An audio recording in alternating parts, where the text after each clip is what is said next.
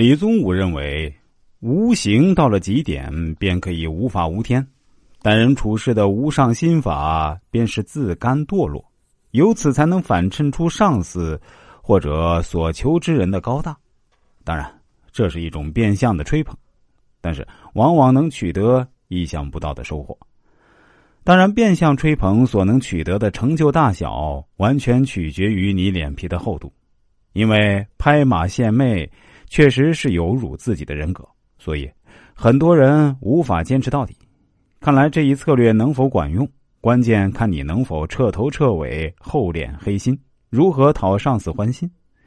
厚黑学告诉你，除了要会高捧他人、给上司面子的方法外，还有一个很有效的诀窍，就是贬低自己。说通俗点，就是自己别把自己的尊严当回事儿。当然。这需要脸皮厚到相当程度才行。相信大家小时候一定乘过跷跷板吧？如果一边着地，跷跷板的另一边肯定是荡在高空。这种跷跷板原理同样也能应用在待人处事上。适当的贬低自己，能将对方相应的捧高。即使是不善言或不善于称赞的人，也能轻而易举的使用这种方法，达到高捧他人之目的。进一步说，如果对他人采取轻视的态度，对自己绝无半点好处，因为你刺伤他的自尊心，他会在极自然的情况下对你产生敌意，你的人际关系必定一落千丈，连带造成你的事业发展不顺利。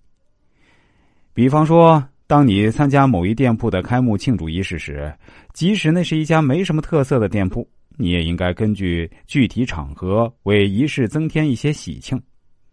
你可以通过贬低自己来捧高对方，说：“这间店铺看起来真不错，室内装潢也很考究，不像我经营的那家店，门没做好，窗户也是一大一小的。”这样将对方和自己做具体比较，并技巧性的批评自己，略逊对方一筹，对方将因被人高捧而产生优越感，而他心中的舒坦自是不可言喻。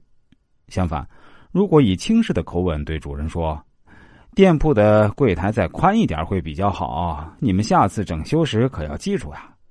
将心比心，当对方在自己店铺的开幕庆祝仪式上听到这样毫不客气的批评，一定会大感不悦，从此对你产生敌意。这就是不善待人之道所要承担的后果。再比如，笔者非常熟悉的一位公司经理，一个很有名的企业家。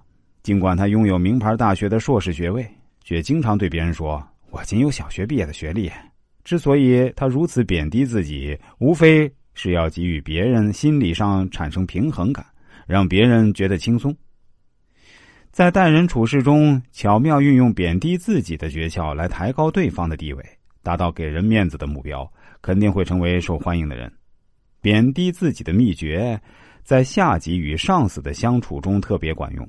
当然，下属的脸皮也应相应的更厚一些，不光对上司本人，上司的家人也要捧，就是上司家的一条狗也不能轻看。